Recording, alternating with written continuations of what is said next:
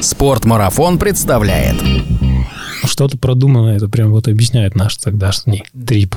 Это самый большой мой проект. Монтаж мог произойти через, ну не знаю, полгода, через полгода-год. Почему-то это все еще в кайф. Слушай, я не знаю, у меня так получается, что это и моя работа, и мое хобби. Совсем ненормально. Совсем абсолютно ненормальные деньги. Ну да, кстати, OnlyFans. Заскучал. А когда ты валяешься просто и дышишь, как умирающий человек, у тебя нет желания вообще и как бы и возможности особо нет снимать.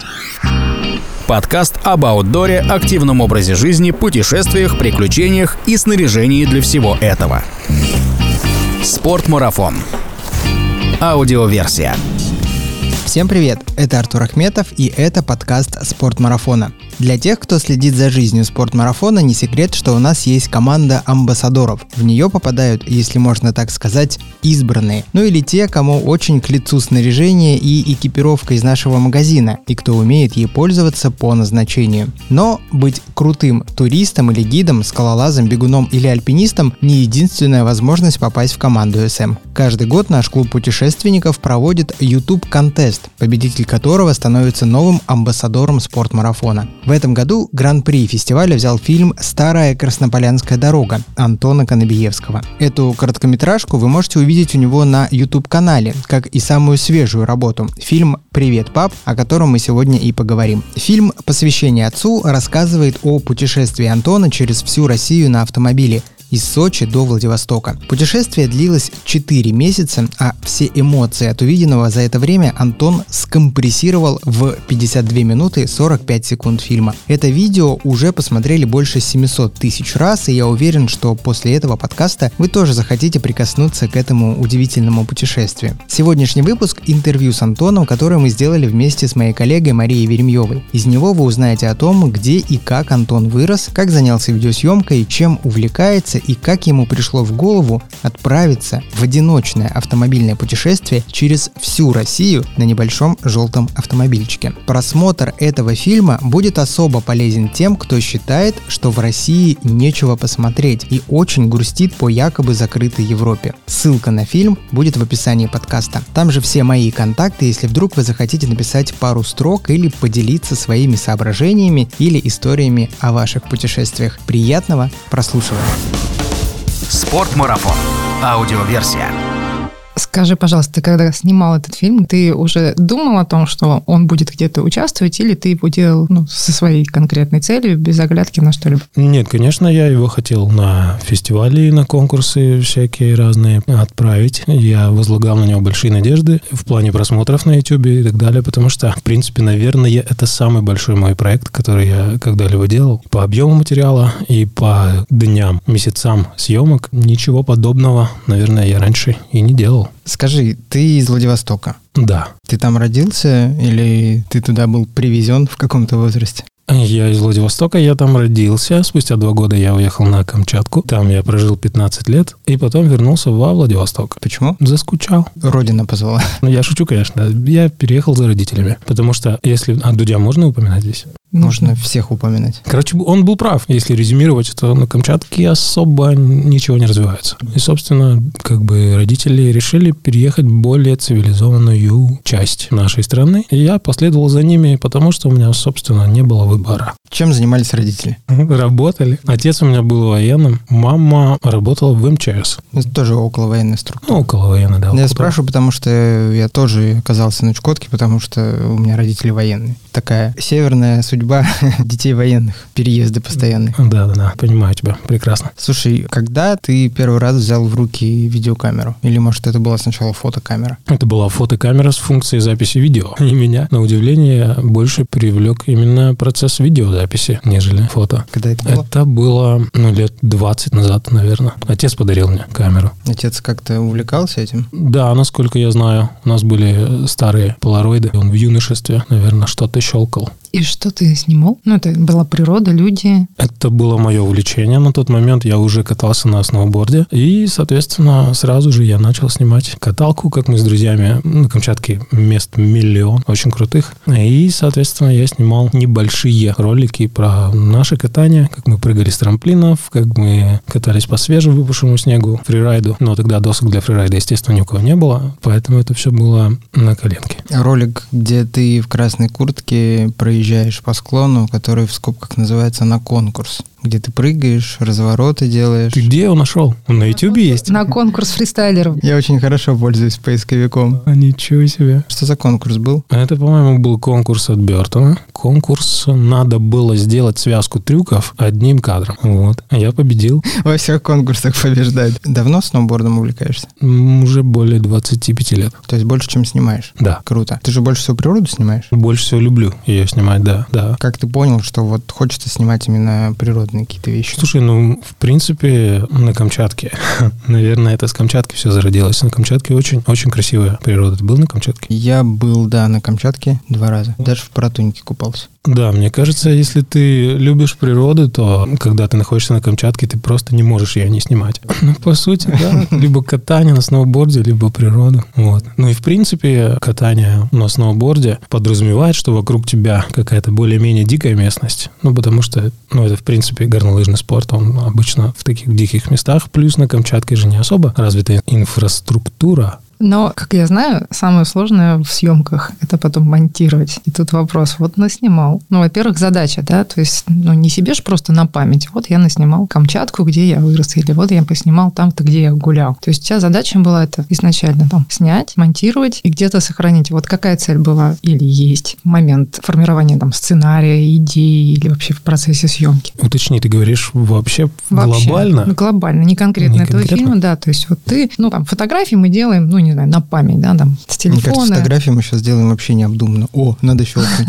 Да, потом чистим телефоны, Потом да-да-да. Ваша память заполнена. Для? Инстаграма же в основном, для лайков сейчас С делается. точки зрения видео, я знаю просто по себе, что ты наснимал кучу видео, такой, ой, я сделаю фильм классный, а потом руки до монтажа, например, не доходят. А у тебя получается, что ты снимаешь изначально, имея какую-то цель. Все верно. Но я так думаю, что цель была и изначально была цель до того, как я начал заниматься коммерческой видеосъемкой. Ну, в коммерческой тут все просто. Цель Есть заказ? все-таки есть заказ, да, ты, у тебя есть обязательства, ты должен их выполнить и получить деньги, на которые ты живешь потом. А когда ты не заинтересован финансово, слушай, я не знаю, у меня так получается, что это и моя работа, и мое хобби. И вот спустя столько времени мне по-прежнему почему-то это все еще в кайф. И все еще я заинтересован в результате, даже если какого-то коммерческого интереса нет. А сейчас вот у тебя больше все-таки коммерческих съемок или съемок для себя? Сейчас я это совмещаю. Ну, то есть я все-таки пришел к тому, чтобы стараться не брать заказы чужие, не работать на заказчика, а работать на себя. И в этом плане YouTube очень сильно открывает границы. То есть ты можешь делать то, что ты хочешь, то, что ты любишь и умеешь. Но это может нравиться зрителю. Если вот в эту серединку попасть, тогда у тебя будет много просмотров, а ну, за просмотры ты получаешь деньги. И при таком раскладе ты не зависишь от работодателей, от правок и делаешь то, что хочешь, любишь и умеешь. Мы так перескочили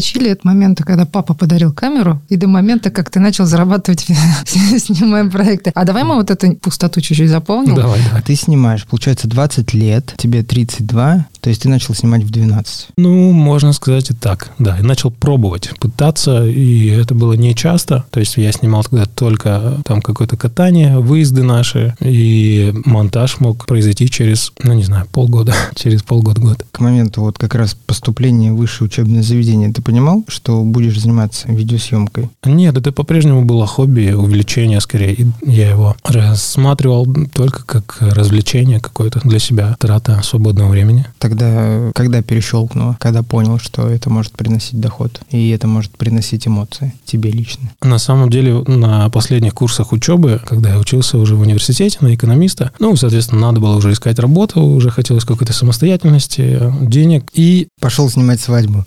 Нет, Нет? нет, нет, нет. К тому моменту я все еще катался на сноуборде и продолжал снимать каталку. И тогда я, ну, снял какой-то более-менее на тот момент серьезный проект. Там было несколько профайлов, несколько наших местных ребят, они прыгали на трамплинах. Ну, я заморочился, потому что мне это было интересно, это моя тема. И на тот момент, в принципе, получилось неплохо. Я начал искать работу. У нас есть местная барахолка, фарпост, может, слышал? Нет, ну, это на Дальнем Востоке популярная очень. В общем, я искал любую работу. Работал. Учитывая, что у меня были знания там по информатике, по экономике, 1С и так далее, что-то похожее, вот какую-то специальность я нашел, и я скинул им резюме где написал, что умею работать в 1С, э, какие-то базовые знания экономики есть, и внизу зачем-то я прикрепил, короче, ссылку на свое видео. Они мне отписались, ну, типа, посмотрели ваши знания, а потом посмотрели видео и отправили коллегам, которые ищут оператора.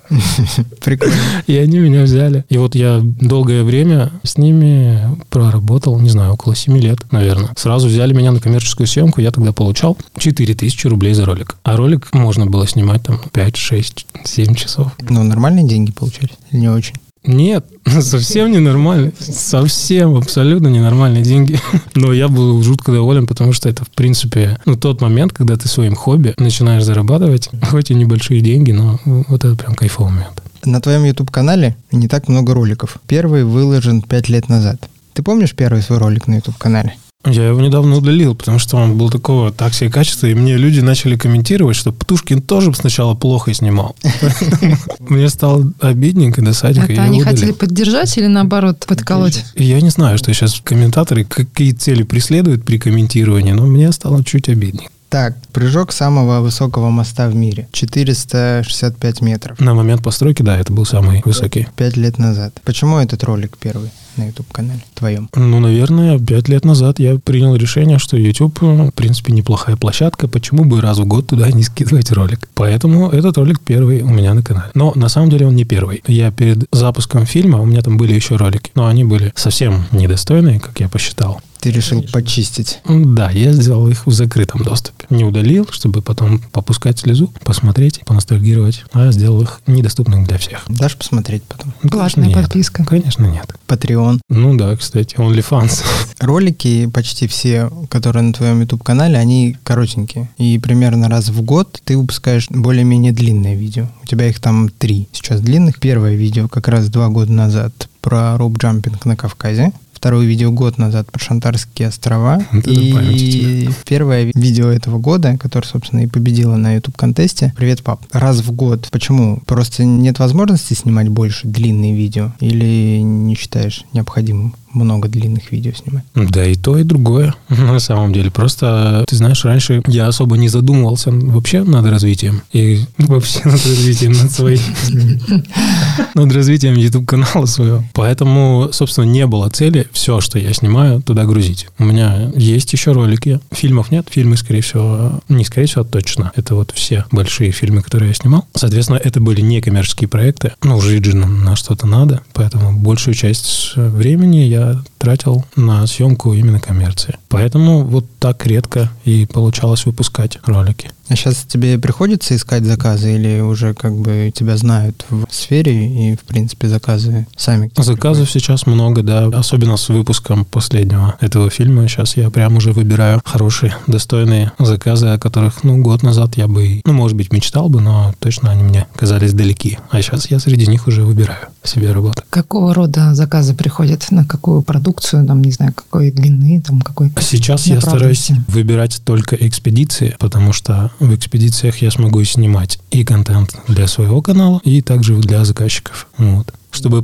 потом со временем... Ну, то есть это то, что мне нравится, то, чем я хотел бы заниматься. Это путешествие. Как раз выбирают эти заказчики или, в принципе, заказы любые валятся? Просто смотришь, что... От чего отказываешься? От рекламы какой-нибудь... э, От простой рекламы продукции. Вот мне не особо нравится эта съемка. То есть тебе нравится что-то со смыслом? Да, ты сейчас немножко так обидела всех постановочно. Реклама тоже может быть со смыслом. да? Вообще вполне. Ну да, мне нравится больше Давайте, со смыслом. давайте вспомним какую-нибудь, какую-нибудь рекламу со смыслом. Реклама авиалиний, я помню какая-то очень старенькая реклама, там дедушка сидит возле сарая, и напротив него внучок. И внук такой, ну, дедушка, дедушка, ну, покажи, пожалуйста, еще раз. Дед такой, не, не покажу. Вот, ну, и, короче, внук такой, ну, пожалуйста, ну, покажи хотя бы еще разочек. И дед такой, не, не покажу. И внук третий раз там что-то слезу не пускает. Они, кстати, сидят на холме возле какого-то домика, ну, чисто на природе. И третий раз внучок просит, дедушка, покажи. Он такой, ну, ладно, хорошо. Он берет руки, так складывает, и слышно, что на заднем плане самолет летит. И он все приближается, приближается, и дед складывает руки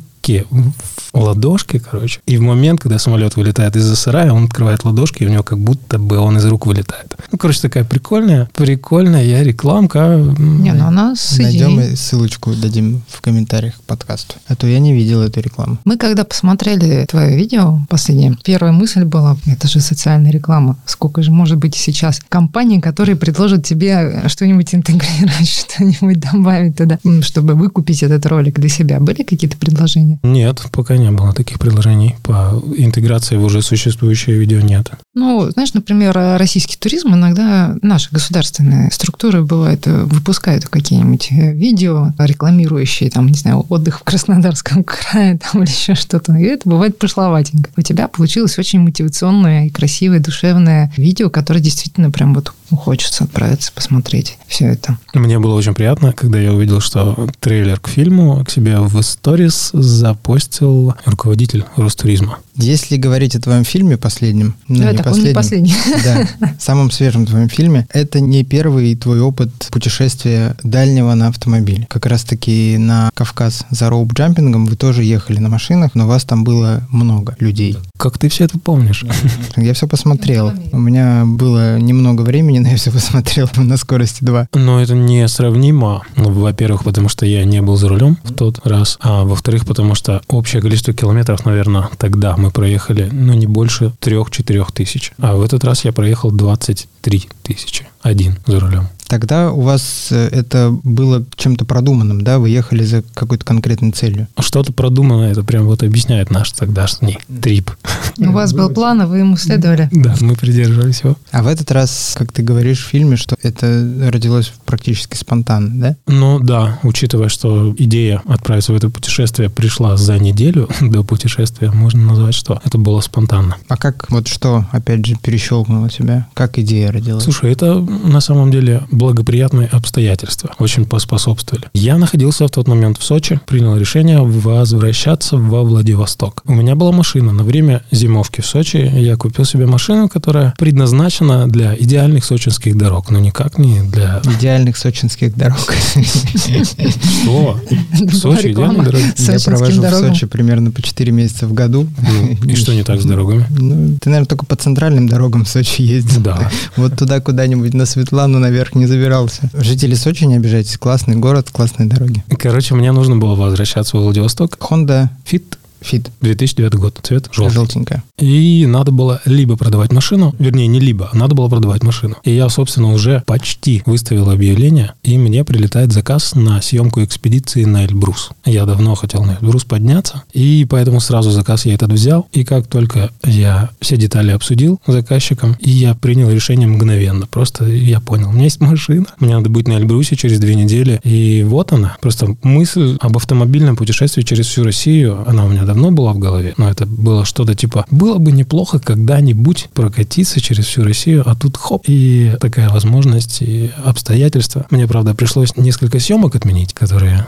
Ты так сейчас говоришь, как будто ты вообще об этом не жалеешь. Что тебе пришлось их отменить. Я не жалею. Пусть они жалеют. Кого отменили? У тебя была точка Эльбрус, и ты уже понимал, что ты поедешь дальше, или пока что ты ограничился Эльбрусом? Нет, я уже понимал точно, что я поеду до Владивостока на машине. Но, соответственно, так как по времени я был ограничен сильно в планировании, то цельного своего маршрута, который он в итоге получился, настолько на 23 тысячи километров, я не предполагал, что я столько проеду. Ты гуглил, как там маршруты, кто ездил, как ехать и вообще в принципе? Да, перед поездкой я гуглил только первую точку. Это был Крым. Вот. И, в принципе, все, что я успел перед поездкой загуглить, это информацию про Крым. Про самые интересные места, как там передвигаться и так далее. Дальнейшее планирование происходило следующим образом. Я по окончанию путешествия в одном регионе, я посещал какой-нибудь крупный город. Как правило, это была столица региона. Новосибирск, Иркутск, Волгоград, Нальчик. Вот, я останавливался в городе. Днем я исследовал город, а вечером заселялся в какую-нибудь недорогую гостиницу, либо хостел, и собирал уже информацию о регионе. В больших городах я не задерживался надолго. Больше суток я, в принципе, в городах не проводил. И мне хватало, в принципе, одного вечера, чтобы собрать всю нужную информацию о предстоящем в своем путешествии по этому региону. И хватало времени, чтобы построить маршрут. Зарядить камеры, заправить машину. Да, у меня была, естественно, у меня была автомобильная зарядка которой я пользовался постоянно. Я в этом путешествии я снимал каждый день. Столько материала. У меня получилось 6 терабайт материала. Сколько по времени? Фильм 52 минуты 46 секунд. Слушай, по времени тебе не скажу, но я скажу в процентах. В фильм вошло меньше одного процента от снятого материала. Круто. Умножайте сами. Ты, по-моему, вроде обещал про каждый регион, который ты посетил, смонтировать отдельное видео, да? Ты еще и комментарии пролистал. Конечно. Да, не про каждый, но про самые, которые мне запомнились, понравились больше всего. А хронология в фильме, она соответствует маршруту? Или... Нет, в фильме вообще нет хронологии. Там компоновка по другим параметрам. Тогда расскажи про маршрут. Вот какой был маршрут? Как ты ехал? Конкретно? Ну, просто интересно нитка маршрута твоего. Начал я путешествие с Крыма. Вообще из всего, что я в этом путешествии посетил, раньше я был только в Прельбрусе. В остальных местах я не был ни разу в жизни. Поэтому все места были для меня новые. Поэтому в фильме так много неподдельных эмоций. Дальше у меня был Эльбрус, восхождение одно, и следом восхождение второе. Два раза я поднялся на Эльбрус, один раз с юга, другой раз с севера. Потом, потом весь оставшийся Кавказ. Это Чечня, Северная Осетия, Дагестан. На Дагестан по плану у меня была неделя. Но в это же время ребята наши местные, с которыми мы ездили на Кавказ, они устраивали в Крыму прыжки со скалы 230 метров. И я просто не мог такое пропустить. В итоге два дня я быстро промчался по Дагестану, и мне пришлось сделать крюк еще в 2000 километров, чтобы вернуться в Крым повторно. И там прыгнуть со скалы, отснять материал и уже ехать дальше. Дальше был Волгоград, Южный Урал, Новосибирск. Из Новосибирска я улетел на Камчатку. Там у меня добавилось еще одна съемка плюс к запланированной. Итого я там на три недели, за... ну, не застрял, пробыл на Камчатке, вернулся в Новосибирск, потом был Алтай, после Алтая Красноярский край, юг Ергаки, после, ну, Ергаки слышал же, да? Да, национальный парк. Дальше был Байкал, после него Чарские пески, все. И потом ты вернулся в Владивосток. Владивосток. Да. Машину продал? Нет. Как она перенесла? Ну, ты-то понятно, ехал, получал удовольствие, эмоции. Ей каково пришлось? 23 Туго. тысяч километров. Тебе где-то посередине ТО надо было делать. Четыре раза. У нас на Дальнем Востоке, это там все в курсе, что масло надо менять каждые пять тысяч километров. Японцы, кстати, так и делают. Мы просто были как-то в Японии и заезжали на автосервис. Мне просто понравилась такая фраза. Мне предложили на Эльбрус подняться. Я приехал, сходил с севера, с юга, там, поехал дальше, прыгнул. Но как бы просто так не ходится Эльбрус, как нам ребята наши рассказывают, которые. То есть с дивана не пойдешь, нужно физподготовку какую-то. Как ты себя поддерживаешь в форме, чтобы не только за рулем вот так вот. Вицуху чем Четыре качаешь? месяца, да, но и тут ноги нужны. Там все нужно на самом ноги, деле. да. Слушай, на самом деле физическая подготовка, она, безусловно, важна для восхождения на Эльбрус, но не так важна, как казалось бы. Потому что любой организм, подготовленный, физически неподготовленный, может вообще абсолютно по-разному на нехватку кислорода прореагировать. Это сугубо уже как-то качество. Ну, это, по-моему, насколько твой организм привык потреблять кислород. Поэтому же, допустим, Роман Дачук, как раз, который три года назад выиграл YouTube контест Так. с фильмом про детей, он же тоже хорошо подготовленный спортсмен. Но ему было довольно сложно зайти на Эльбрус, потому что он привык жрать кислород мегатоннами. Говорят, хорошие альпинисты после 40. У них типа лучше организм усваивает. Наверное. Все равно же нужно, я не знаю, там бегать, там заниматься чем-то, чтобы... Я бы сказал так, что это повысит шансы, да, но не сильно намного. Вот. Это больше повысит шансы долгое нахождение в горах, когда твой организм уже сможет привыкнуть к условиям нехватки кислорода. Но у тебя было время на У акклиматизацию? меня было время, и мне казалось, что я достаточно акклиматизирован, потому что как бы я себя во время подъемов чувствовал нормально, не отлично, но нормально. Но на самом первом подъеме я, конечно, пророс. Нехило так, потому что на седловине Эльбруса, это высота примерно 5300, я словил горняшку. Вот прям жестко словил. Я с собой еще тащил камеру и коптер. Плюс мне надо было, ну, я был немножко на работе, мне надо было все это дело снимать, а когда ты валяешься просто и дышишь, как умирающий человек, у тебя нет желания вообще и как бы и возможности особо нет снимать. А где в фильме вот ты стоишь и что-то рассказываешь про облака и говоришь, это у меня горняшка. Это именно был момент горняшки или все-таки постанова? Нет, это постанова была. Ну, все-таки, ладно, хороший актер. О, ты не угадал, ура. Но все же, Машин, вопрос-то, чем ты себя физически поддерживаешь? Чем увлекаешься в плане спорта? Кроме сноуборда. Только хотел сказать сноуборд, но можно я скажу немножко про сноуборд? Просто я всю зиму провел в Сочи, и первый раз в жизни я купил сезонный скипас на розу, а зима была снежная, и плюс я это дело все люблю, потому что в Приморье у нас немножко печально с горнолыжным видом. У нас есть, конечно, горнолыжки нормальные, покататься можно, но не так, конечно. Больших гор у нас нет. Поэтому я не знаю сколько, ну, каждые два дня я ездил на Розу, катался, и так получилось, что к моменту начала путешествия я был в хорошей форме благодаря катанию. Ну, я, в принципе, находился в горах. Можно сказать, что я так вот подготовился к восхождению. Собираетесь на Эльбрус, катаетесь на курортах Красной Поляны. Нет, ну на самом деле, хоть ты на подъемнике поднимаешься, в стойке сноубордиста ноги все равно так напрягаются. Конечно, все напрягается. Не только Голова ноги. расслабляется. А говорят, кататься нужно расслабленно и не напрягаться. Неправду говорят. Ну как это? Ты расслабишься, поймаешь конта и все, и перелом. Ну, кроме сноуборда, еще тренажерный зал. Да, я хожу, поддерживаю форму. Надо же камеру носить. А на что ты снимаешь? Я снимаю на Panasonic GH5S с конвертером, спидбустером, объективы кэноновские с байонетом EF. Ну, на самом деле камера и объектив достаточно тяжелые, потому что она немножко уже, наверное, все-таки устарела, потому что ты правильно говоришь, новые камеры, топовые особенно, они все максимально легкие. Все равно же нужно еще аккумуляторы, зарядные устройства, Стабилизатор. стабилизаторы. Да, да. я к тому, что камеры-то легкие, а вот все остальное еще не научились обращать, поэтому. Поэтому, да, приходится ходить в качалку, кататься на сноуборде, все, чтобы... А сколько ты на Эльбрус, получается, тащил килограммов на себе? Я не взвешивал, но я тащил только камеру и коптер. А, и GoPro еще.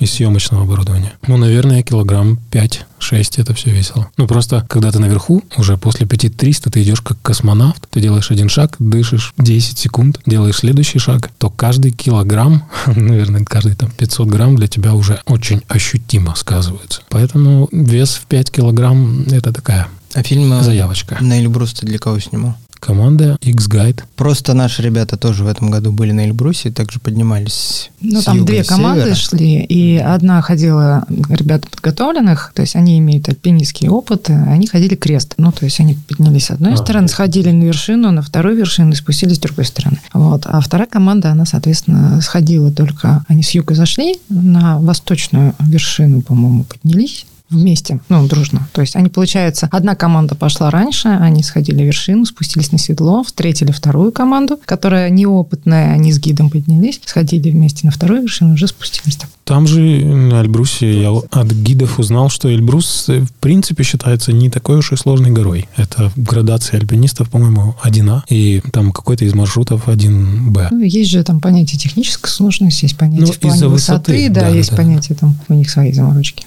Ты хочешь на Эльбрус подняться? Нет? И я нет. А зря. Оттуда такой вид на весь Кавказский Мне хребет. почему-то хочется на что-то более уединенное. То есть, мне кажется, вот это паломничество на Эльбрусе делает его уже не таким привлекательным. То есть, вот с точки зрения гор хочется там, где нет людей. А как же Ачивка? Самая высокая гора в Европе. Может быть, я и туда не хочу.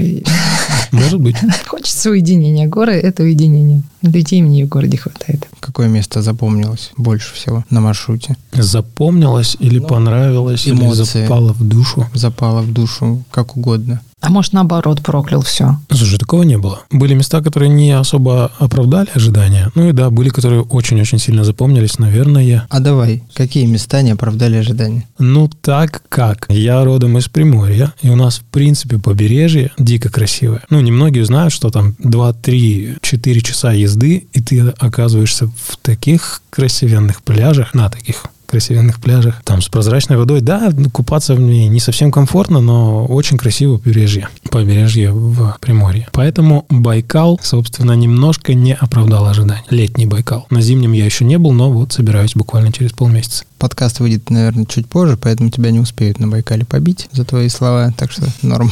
Так, а тогда что действительно вот запало? Мне понравился момент, когда у меня была незапланированная съемка на Камчатке. Я снимал тур-группу, и у них была очень насыщенная программа. Практически каждый день мы летали на вертолетах в разные части Камчатки. Вот, и когда мне говорят, что готовься, завтра мы вылетаем на Курилы. А я такой, оп, вот это будет интересненько. Мы просто два часа летим в одну сторону, северные Курилы, остров Аникатан. Там прямо на острове озеро, и в центре озера вулкан Креницына. И когда мы высаживаемся там, ну, короче, этот момент был очень крутым, и само место просто невероятно красивое. Сам факт того, что ты прилетел на вертолете, на секундочку, дорожку. Высадился, там девственная природа, там, ну, людей бывает, ну, да. насколько мне сказали, ну, человек 50 в год. Очень мало. Очень понравилось это место. Если говорить о конкретном регионе, то, наверное, это Алтай. А если бы на Алтае было еще море, такое, как японское, я бы уже переехал бы туда давно. Алтай реально очень понравился. Не знаю, чем, наверное, рельефом, горами,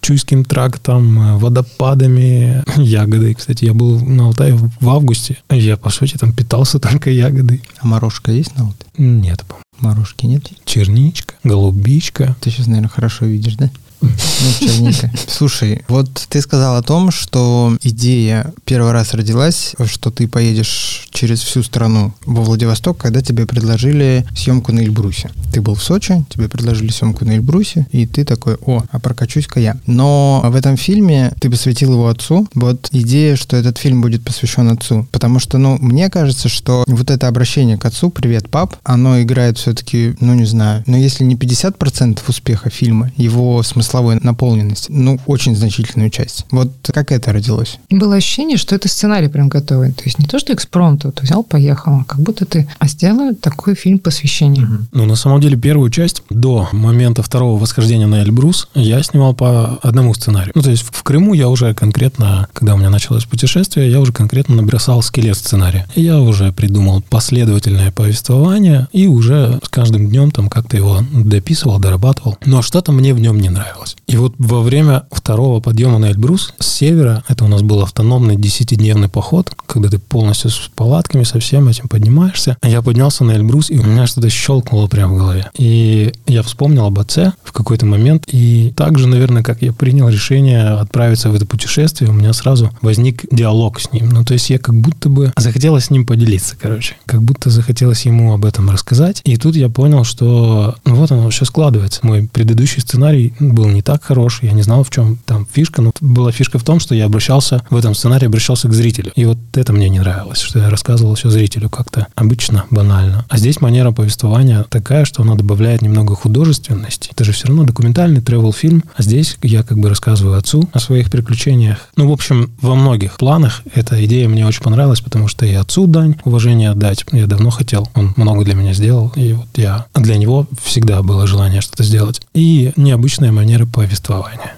Вот так. Вот если бы эта идея тебе не пришла, как ты думаешь, был бы успех просто? Меньше. Я думаю, намного меньше, потому что и даже вот сейчас, если анализировать там комментарии, там многие пишут именно про трогательность, многие пишут свои истории, там кто как э, потерял отца, какие отношения у них там и так далее. Я так понял, что, наверное, даже вот ты сказал 50, я думаю, что больше в процентном соотношении. 60, Скажи, пожалуйста, 70. твой отец увлекался путешествиями или он э, был как бы на локации на конкретной? Ну, как вот бывает, военные их поселили в поселок, да, вот они там живут, а пока не переведут в другой гарнизон, да, потом они хоп, там живут. То есть многие даже не могут попутешествовать. Вот твой отец посмотрел вообще Россию? Или ты как раз и делился вот этими Он так же, как и многие, не мог, потому что был военным, он не мог себе позволить такой роскоши, но он это очень любил. И вот наши какие-то локальные выезды по Камчатке, мы очень много путешествовали вообще в принципе, моя любовь к путешествиям, она передалась от него. Любовь, уважение к природе, уважение к животным, все это вот он мне дал. Ну да, да, он любил путешествовать. Ну, так как был военным, не часто мог себе это позволить. А когда пришла вот эта идея обращения к отцу, ты оставшееся путешествие разговаривал мысленно? Ну, проговаривал диалоги, которые будешь в фильме, или потом уже писал полностью текст. Диалоги, вся озвучка к ролику писалась уже после, абсолютно вся. Я почему спрашиваю, вот Егор Ковальчук, наш амбассадор, тоже спортмарафона, я вот как его вижу, у него всегда с собой блокнот, он постоянно что-то туда записывает. Он, правда, на велосипеде Да, да. Ездит. Ты не конспектировал свои У меня тоже был блокнот с собой, и какие-то главные мысли, да, я туда тоже записывал. Но конкретные диалоги, они уже составлялись после путешествия. У меня, на самом деле, про фильм, наверное, последний вопрос остался. Опять же, в сравнении, допустим, с предыдущим длинным фильмом, относительно длинным фильмом, где вы ездили на Кавказ за rope jumping'ом, ну и про Шантара тоже. Ты в этих фильмах используешь музыку популярную. Ну, допустим, в первом фильме есть Royal Deluxe, Fitz and the Tantrums, я их всех знаю, потому что эта музыка играет у нас в магазине. Заходи послушать. Я составляю плейлист. А в этом фильме ты написал музыку полностью сам. А почему? Только с точки зрения, опять же, там авторских прав каких-то, да? Или был какой-то внутренний тоже вызов, который ты хотел вот реализовать? Слушай, это скорее всего, да, вот ты правильно сказал, это был внутренний вызов. И это опять же был щелчок, потому что я помню этот момент прекрасно, я был в Северной Осетии, я с собой в путешествие взял синтезатор, на секундочку. Очень полезная вещь. Список снаряжения в Осетии. На первом месте. Желтый автомобиль, синтезатор. Я был в Северной Осетии, где-то на каком-то красивейшем перевале. Я поставил там палатку, был закатик, снежные пики торчат, ветра нет абсолютно. Я просто достаю синтезатор и начинаю играть. И я вот чувствую, что какая-то музыка у меня получается. ну, то есть до этого я сочинял какие-то мелодии, знаешь, главные партии, там какие-то мотивы, наверное. Полноценной музыкой нельзя было это назвать. А в этот раз я почувствовал, что получается-то неплохо, в принципе. И с чего-то вдруг я решил, что мне по силам написать саундтрек к своему фильму. То есть я уже конкретно был уверен и поставил себе такую задачу. Конечно, когда я с ней столкнулся лицом к лицу после приезда, это оказалось намного сложнее, чем я представлял себе. Ну, то есть это и сведение, и мастеринг, и аранжировка, потому что у меня там разные... Ты этим до этого не занимался? Нет. Вот Абсолютно. у меня тут же вопрос возникает. Знаешь, просто так взять с собой в Осетию синтезатор, то есть как минимум он должен быть, как минимум надо уметь что-то с ним делать. Вот давай вот это тоже чуть-чуть раскроем тему. То есть э, ты Я учился в музыкальной школе, но Вот я отмотали. учился на другом инструменте, не хотел бы его называть. Дудук? Нет, баян. Ну ладно, прекрасный инструмент, кстати. В общем, спустя вот много лет после того, как я закончил музыкальную школу, у меня вот появилось, я думаю, что у всех, в принципе, кто заканчивает музыкалку, более-менее по собственному желанию, через какое-то время все равно возникает желание снова поиграть. И вот у меня возникло, буквально за год до моего путешествия, у меня возникло такое желание, я взял себе MIDI-клавиатуру, начал что-то там на ней играть, э, какие-то вспоминать произведения, и решил, что мне нужно что-то посерьезней. И приобрел себе синтезатор. А как он оказался у тебя в Осетии в путешествии? Ну, хорошо. Случайно. Сколько, сколько клавиш? По-моему, там 5 октав. Переведи, я не закончил Килограммы? музыкалку. Я пришел в музыкалку, говорю, хочу играть на гитаре. Сказали, от, отходи три года на хоре. Я сказал, Семь нет, нот. спасибо. Мгм. Октав 7 нот. 35 клавиш. Да. Ну, с математикой у меня нормально. Но я могу ошибаться. Может быть, там больше октав. Но вроде 5. Или 6. Или 7. Ты шел куда-то ногами, я извиняюсь, или на машине подъехал, палатку поставил. То есть я вот просто, представляешь, вот э, рюкзак, висит гитара. Такому я привыкла. Но вот что идет турист, у него к рюкзаку привязан синтезатор, такой как-то Ладно, вот не баян. Нет, он меня был в машине, и куда-то в поход я не брал. Я не брал синтезатор. Но в Крыму я встретил парня, который участвовал в организации прыжков. И когда он узнал, что у меня с собой есть синтезатор, а парень, ну, занимается профессионально. Он играет прям в группе какой-то. Он прям взял его, затащил на скалу, а на секундочку машина стояла в двух или трех километрах от места прыжков. Он затащил скалу, и у меня есть материалы, где он играет. Он играет прекрасно. Просто разные произведения. Мне напомнило клипы ребята The Piano Guys, которые играют у них виолончель и рояль. И вот они то где-то чуть ли не в Антарктиде на льдинах, то на какой-то скале на вершине их там Но в просто... Крыму их не было. Но в Крыму их не было, да. А Это ребята примерно. были. Может, ты еще и поешь? Нет, к сожалению. Я пытаюсь, но это нельзя пока назвать пением. И вообще, наверное, нельзя будет. Поживем, увидим. Слушай, твои ожидания вот перед выпуском фильма и то, что произошло с его выпуском, совпадают? Или ты получил намного больше отклика и не ожидал, что фильм получит там столько просмотров? Слушай, ну если говорить конкретно об ожиданиях, я, конечно же, надеялся, что он выстрелит, но надейся на большее, ожидай меньше. Поэтому ожидания были не особо большими у меня, но надежды были большими. Ты показывал кому-то уже вот финальной версии перед публикацией? Наверняка же есть какая-то группа друзей. Да, Что они говорили тебе? они сказали, хорошо, молодец. У нас был, мы собирались, да, дома у ребят и устраивали премьерный показ. Ну, как бы ребятам зашел фильм, да. Я получил от них только положительный, ну, соответственно, и критику получил сразу же, потому что, ну, это мои друзья, без критики невозможен рост, и они все в пределах Ну, ты что-то переделал в фильме после критики? да, да, я на самом деле очень не пожалел, что все-таки устроил премьерный показ, потому что я, во-первых, посмотрел, как этот фильм смотрится на телевизоре, ну, на разных телевизорах, на разных девайсах, и по звуку я много что там изменил. А это было за день до релиза фильма. Скажи, пожалуйста, твоя мама как восприняла этот фильм и какой по очереди она увидела его. То есть первые там или после друзей, после критики или уже там после презентации на канале. Она увидела после. После друзей до презентации. То есть окончательную версию? Окончательную версию, да, уже с нормальным звуком, можно так сказать. Она восприняла хорошо. А она знала, что ты этот фильм делаешь такой идеей, или это Нет. для нее был сюрприз? Это был для нее сюрприз. Да, я не говорю. Я, в принципе, никому не говорил про идею фильма, про посыл его. Ребята просто знали, что я делаю какой-то видос с путешествия. Ну, также и мама тоже знала, что я делаю видео с путешествия. Поэтому, когда я ей сказал, как фильм называется, она растрогалась. Готов ли ты повторить еще раз такое сумасшедшее путешествие такой длительности? Или ты действительно устал и э, хотелось бы, как бы, ну, то есть ты понял, что, может быть, надо действительно более короткие экспедиции устраивать? Слушай, вот по приезду, конечно, естественно, когда ты совершаешь какой-то безумный поступок, ты говоришь себе, что никогда больше я этого делать не буду. Вот такое же у меня было, в принципе, ощущение по приезду, что хватит с меня. Ну, то есть в одного 4 месяца ехать куда-то, что-то снимать, нажимать на кнопки, тонуть в болотах, проваливаться в трещины на Эльбрусе. Нет. А сейчас? Сейчас прошло уже некоторое время. Ты сейчас на машине, да? Вот? Короче, я бы, я бы повторил. Ну, не повторил бы, я бы... Ну, по другим сценариям, По да, другим по другим маршрутам. А скажи, пожалуйста, ты ехал как бы и действительно ни с кем не общался или останавливался, знакомился? Потому что, ну, тот же вот Егор Ковальчук, который объехал там весь мир, да, на велосипеде. Подожди, мир какой тут у него маршрут был. Он... Много где. Да, знакомился с людьми, общался, то есть у него были постоянно диалоги. То есть вот, вот этот момент знакомства и открытия именно людей большая составляющая. У тебя как было? У меня были, естественно, да, были у меня в спутнике, я и на, на Алтае во время походов я знакомился и с человеком, мы там более трех дней путешествовали вместе. Плюс, на самом деле, в Сочи я выезжал не один, я выезжал с приятелем, но на Эльбрусе он немножко откололся, потому что неправильно рассчитал свои силы. Ну, в принципе, с людьми я выходил на контакт, да, но так как моей целью в основном были труднодоступные места, до которых надо долго, долго-долго идти пешочком и долго идти в гору пешочком, соответственно, людей там было мало. А вот ты едешь на машине, не новый, да, не самый проходимый и вообще Желтый.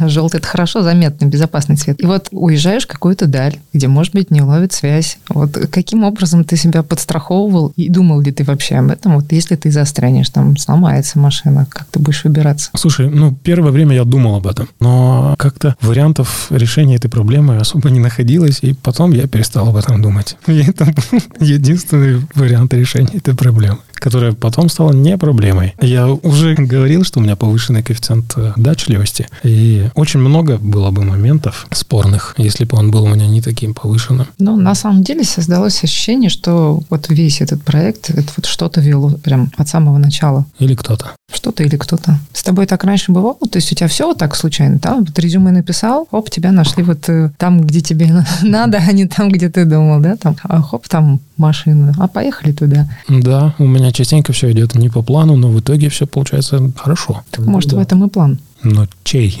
только? Антон, смотри, тема контеста видеороликов у нас как бы ежегодная. В следующем году с какой темой ты будешь выступать, в какой номинации? Амбассадору можно? А почему нет? Я думаю, что буду, потому что, ну, зачем нарушать традицию? Я уже три года подряд участвую, и вот с каждым разом все лучше и лучше. Это будут горы или путешествия? Это будут путешествия. Берегитесь, кандидаты. Можно еще такой вопрос задать. А что вы сделаете первым, находясь на посту амбассадора спортмарафон?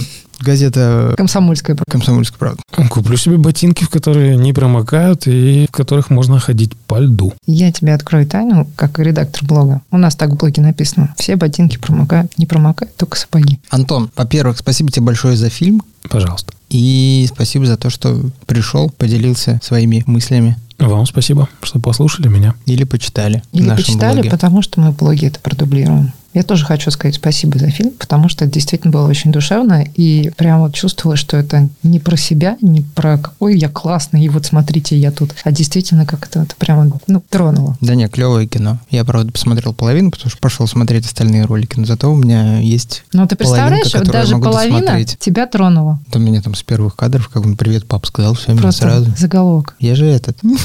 Я рыдаю над детскими мультиками. Это вообще... А тут «Привет, пап», я сразу такой... Так что кино клевое. Мне приятно. Спасибо. Спасибо тебе. Спасибо вам. Ну все, до встречи. До свидания. Спортмарафон. Аудиоверсия. Подкаст об аутдоре, активном образе жизни, путешествиях, приключениях и снаряжении для всего этого.